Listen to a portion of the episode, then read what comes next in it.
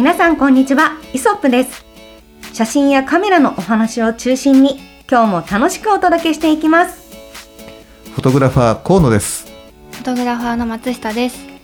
お二人と一緒にカメラを学んでおります。キャンチャヤキです。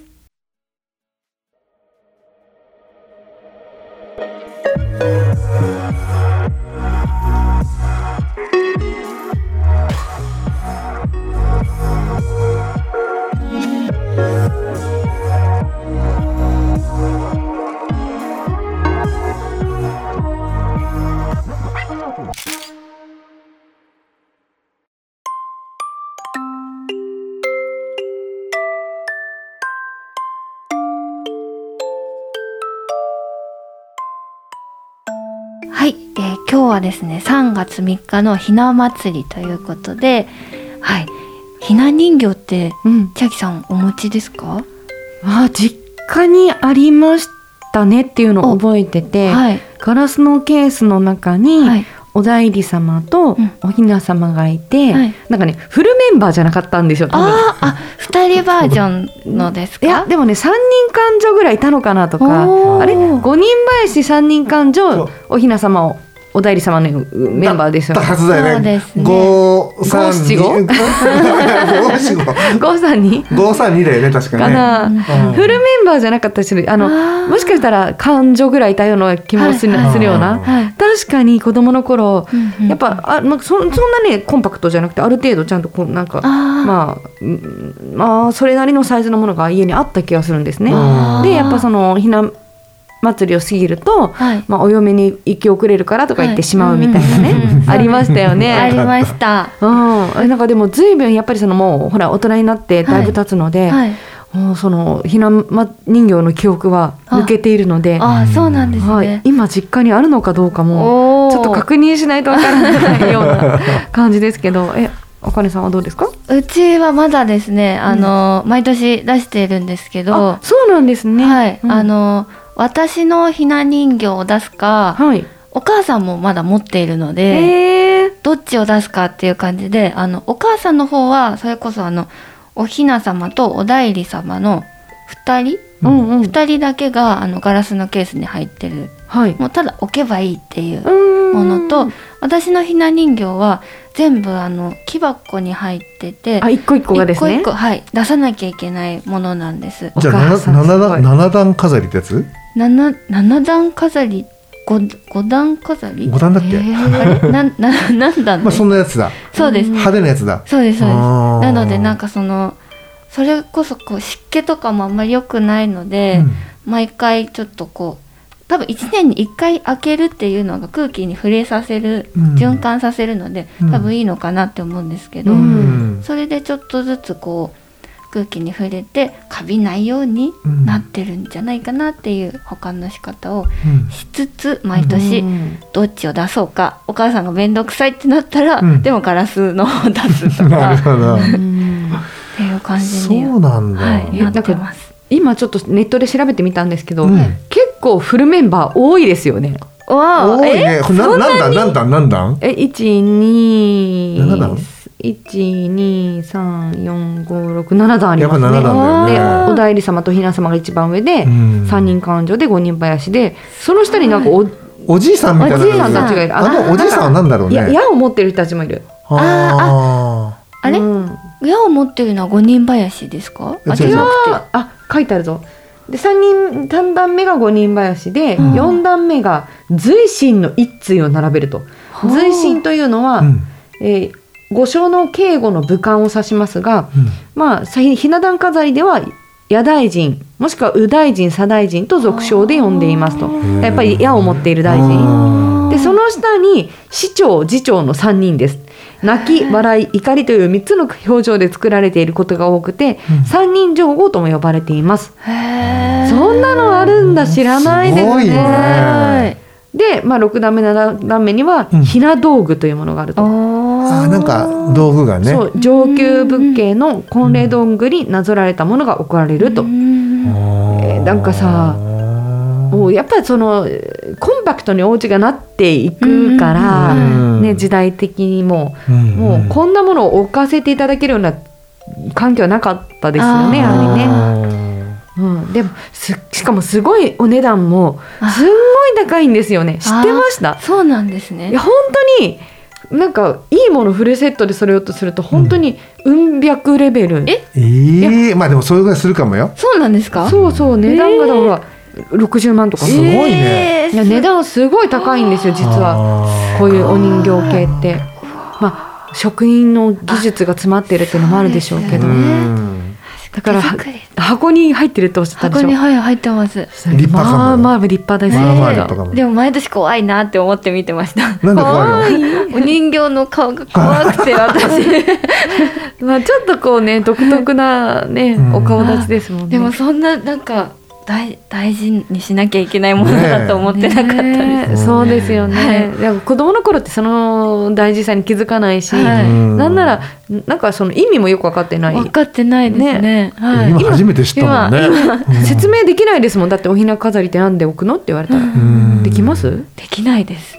できないどうですか？リスナーの皆さんいかがですか？おひな、ね、飾りもそうだし、うん。あのまあ一言で言うとあれですね。大体子供のものは全て健やかな成長を願ってああそうだね。置かれるから、はい。そうだよね。ひな飾りもそういうことなんでしょうけどね。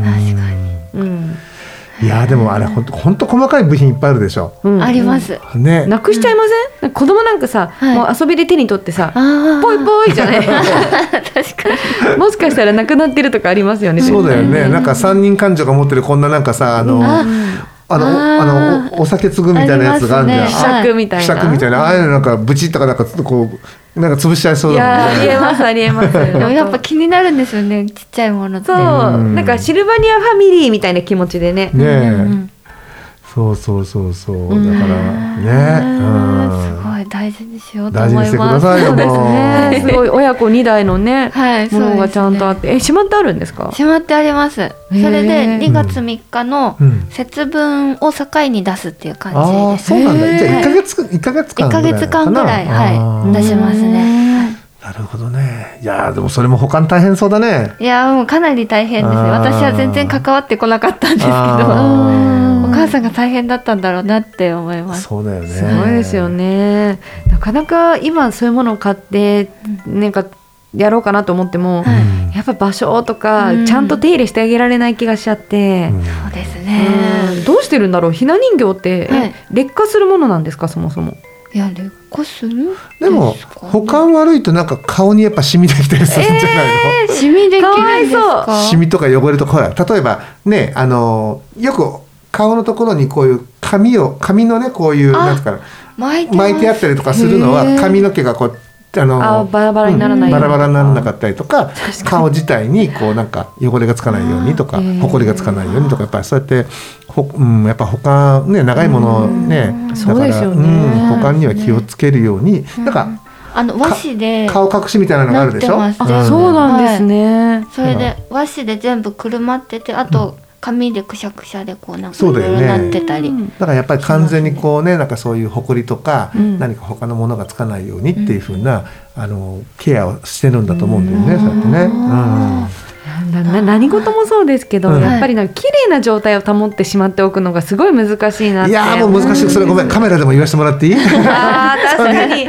そうですね。カメラカメラなんて、まあ今はフィルムじゃないことも多いでしょうけど、うんうん。フィルムもそうです,、ですしデジタルもそうですけど、はい。やっぱ手入れの方法が違ったりとかしていくんじゃないですかね。うん、でねあの使わないで壊れていくものがすごい多いから、ああそう使っても壊れるのよ。でも。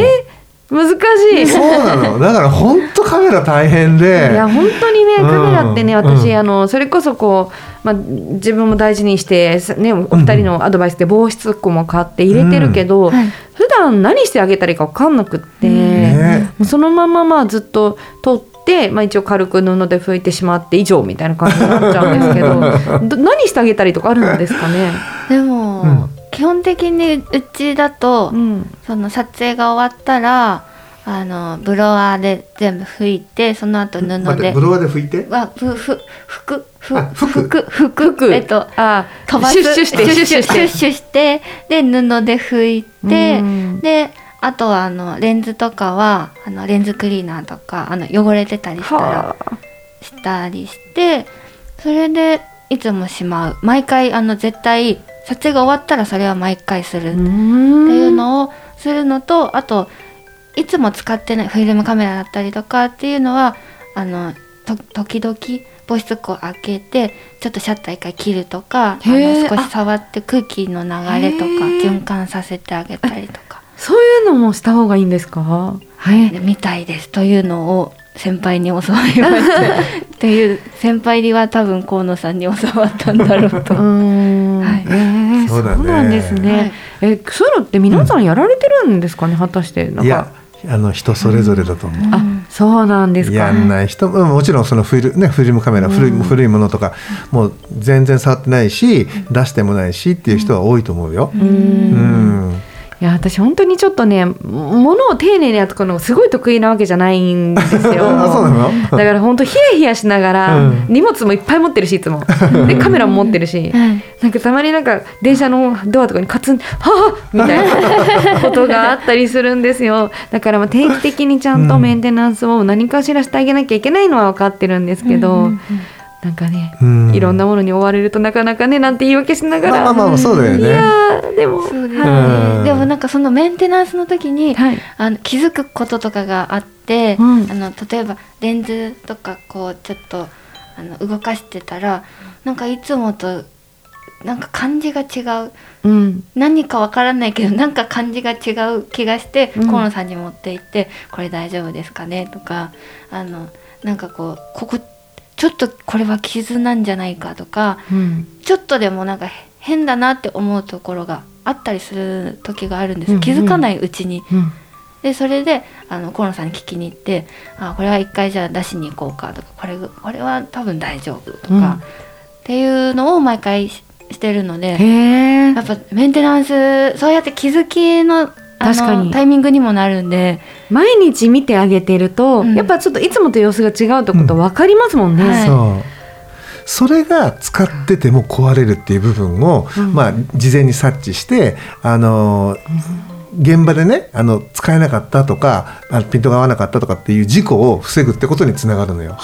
だけど保管してるその、ね、以前のカカメラあの古いものがいろいろあると思うんだけど、はい。それはそれで使ってないと壊れていくのよ。難しい。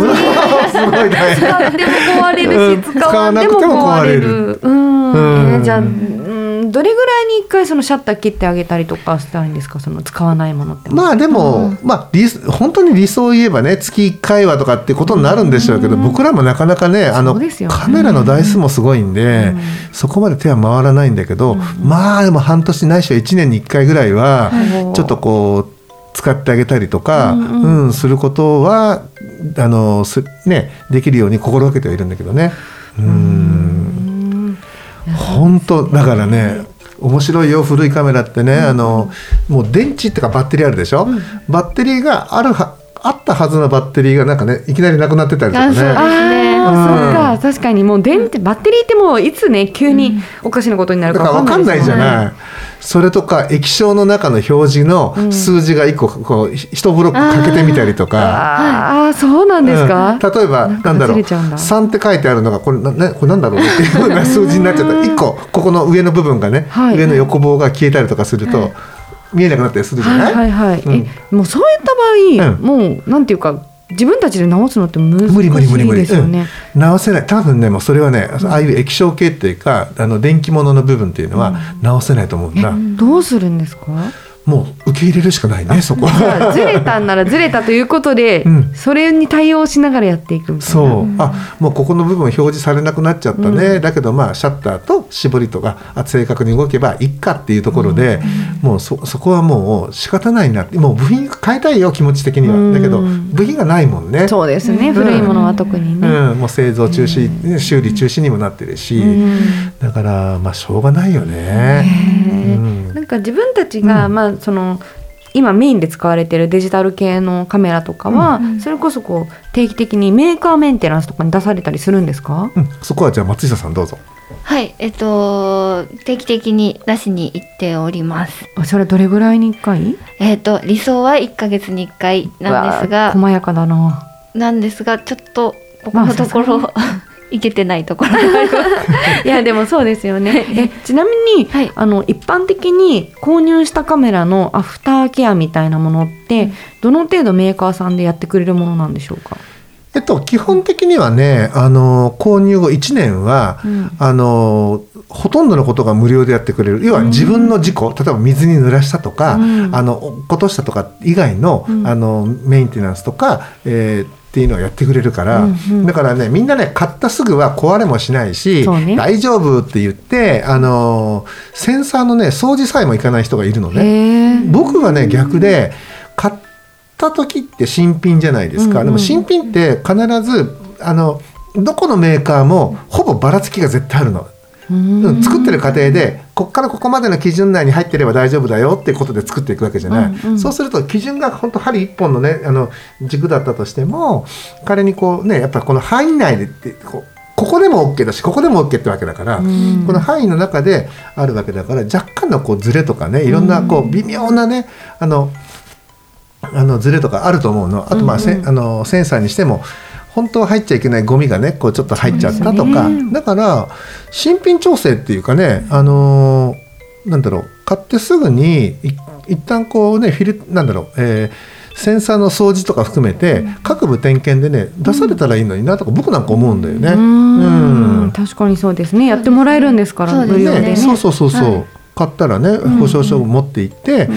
あのこれ買ったんですけどあのねあのちょっとせあの掃除とあの各部のねちょあの点検してもらえませんか、メーカーにしてみれば面倒くさいかもしれないけどね、あのでもね。うん、やった方がいいと思う、うん。楽器をね僕がやってた頃にやっぱりね新品調整っていうのがあって、はい。はい。買う買う方は必ずあの一度買うも持って帰る時点で、あの最良のあの状態にするように、そこでね調整をちゃんとしてそれで持って帰っていただくっていうのをねやってたからね。そういうのはあるんですね、楽器はね楽器はそう、あのそこの専門店で買えばそういうふうに、うん。あのできるわけだから、はい。まあ、カメラも同じでその保証書をねうまいこと使って、うん。あのまあ、と特にこう首都圏でねそのサービスセンターが近くにあるんだったら、まあ持ち込むっていう。そうですうん。ね。じゃないにしてもメーカーにねなんか送って、あの一旦見てもらうってことをね、されても僕はいいかなとか思うんだよね。そうですね、うんまあ、多少きっとお金はかかっちゃうんでしょうけど、うんまあその別に1年過ぎても、うんなんかやっぱり見てもらった方がいいんじゃないかなって今ふと思いましたうんね。うん、それはね、うん見てもらった方がいいね。ね不具合が出る前に見てもらうってことがうん大事じゃないですか。そうだねそうです結局ね。だけど、本当あの来る時って急に来るからね。ああそうですよね。うんだから、なんかカメラね1台をこう常にこう下取りに出して次の買って下取りに出して次の買ってっていう、こうね1台をずっと使ってらっしゃる方とかもいるんだけど、うん。僕らやっぱそれが怖くて、うん。これが例えばえねあのメイン機が壊れた時に、あのサブ機でそこの場所を絶対になんとかねカバーしなきゃいけないっていうのがあるじゃない、うん。だからやっぱ複数台必要で。そうですね。確かに。うんでもそんな感じでねなんか、あのうまくこうローテーションさせながら、うん。うんあの事故は防ぐ防ぐようにで起きたとしてもカバーできるようにっていうふうに、えーやってるよ普段は、うん。うん。だからまあメンテナンスはやっぱやった方が。そうですよね。ね心が。うん。でも昨日なんかあれだったよね。衝撃的な話をね、ああーのちょっとねあの愛好家の人たちと集まることがあって、はい。まあ、そこで出てきた話だよね、はい。なんかなんて言ってたんだっけ？撮った撮ったらもうそのままカメラはまた次撮る時までうん。置いとく、でまた撮ってまた置いとく。えー、掃除したことないです。あそれ愛好家の方でもそういう方もいらっしゃるんですか？うん、いるえね、ーあーそんなことがある。松下君目を目が点だってなんか。ううんん。なんかあそのでも確かに私も河野さんの事務所に入るまでは、はい。そんな頻繁に掃除っうんうん。てしたことなかったなって思うんですけど、ですよね。一回もやったことないはさすがになかったんですけどあの事務所に入ってもうその 10, 10年ぐらい。うん。それ毎回取ったら掃除が当たり前になっててちょっとびっ衝撃的なうん感じでした。でも本当にそれはもうそういうものが当たり前だっていうふうに、あのたまたま環境があったからっていうのもありますよね。そうですね。うん、やっぱその教えてくれる人がいなかったりとか、はいただカメラ好きで、はい私とかも全然もうお二人から聞いて、あそうなんだって思うことがたくさんあるので、うんうんうんはいやっぱなんかそういうのをあんまり共有つ共有してない情報だなって思うんですよね。確かにそうですうん、だからね。多分これを聞聞いて、はい。あえメンテナンス？あそうか。ふーんって思う方もいらっしゃるんじゃないかなって、まあ、自分自身が本当そうなので、うんうん。思います。まあいてくれたらいいよね、本当はいね。ねうん。そうあとねあのまあ、レンズクリーナーとかね、うん。薬品とにかくベタ付けする人もいたりとかしてこれも良くないのよ。あそうですか。うん。え、まあもちろんね、あの前玉含めて、うん。あのレンズがねピカピカでクリアなのっていうのはいいことだとは思うんだけど、うんレンズの前ってねやっぱコーティングってなんかさコーティングがされてて、いろんなコーティングされてるの。うん。例えば、ね、太陽が直接ガラあのレンズに入ってもあんまりこうふこうにじまないようなにしなコーティングがされてたりとか、はいはい。汚れにくいコーティングがされてたりとか、うん、そうやってねいろいろレンズにはね薄い皮膜がこう作られてるからどうしたらいいんですかじゃあ。だからねあの汚い汚れた時はもちろんねあのそういうクリーナーを使って、あの掃除するのがいいんだけど日頃からそうやってクリーナーとかベッタベタにこうつけて毎回毎回クリーナーで綺麗にやってますみたいなやり方じゃなくて、本当にレンズに汚いあのよ、ね、こう汚れがであのついたりとか、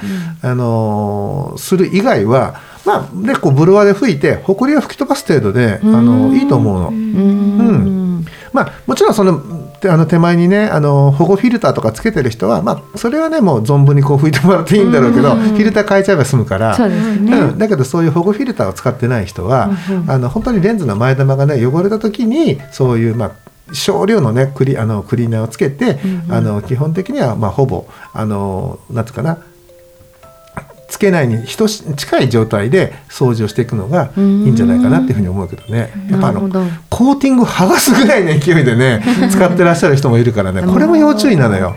ゴシゴシしたらいいんじゃないかなと思っちゃいますね。ピカピカにしてあげたいっていうね。気持ちの表れですからね。うん、そうそう。だからそういうふうにちょっとそこに自信がない人はね、はい。もうあの保護フィルターをね、逆に1枚装着して、このフィこのそのフィルターをねあの、綺麗にそのピカピカにあの自分がね、あの思ったようにあのされた方がいいんじゃないかなっていうふうに思うね。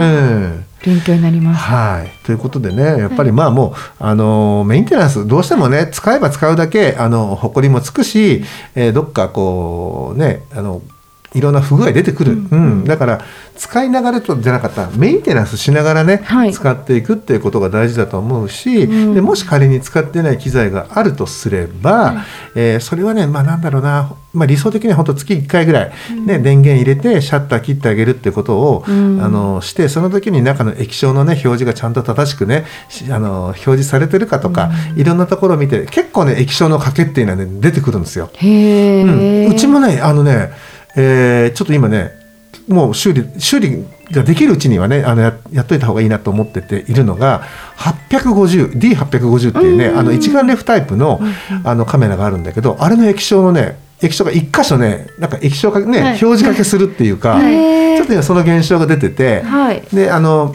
なんかするとあのまたこう表示されるんだけど、なんか、うん、かけたり見えたりかけたり見えたりすることが何回かあってだからこれはね、今まだ修理できるうちにもうあの交換しとこうかなっていうふうに、まあ、今あの松下君と相談してるところなんでね、まあ、そんなふうにねやっぱりああいう電気部品っていうか液晶だったりとかこう電気で表示されるものっていうのは意外にこうつかなくなっちゃったりとかすることもね多いから、まあ、そういったところを確認しながらねあの直せるものは直せるうちに直しておいた方が、はい。うんうん、直せなくなっちゃうから絶対に。そうですね、部品がね終わっちゃったりとかね部さ差しサービス終了しちゃったりしますもんね。はい。うん、なのでそういったところをね見ながらあのまあ自分でね大切に保管したいなと思うものは大切に保管されて、はいあのその分ちょっとこうねあの手を加えてあげると。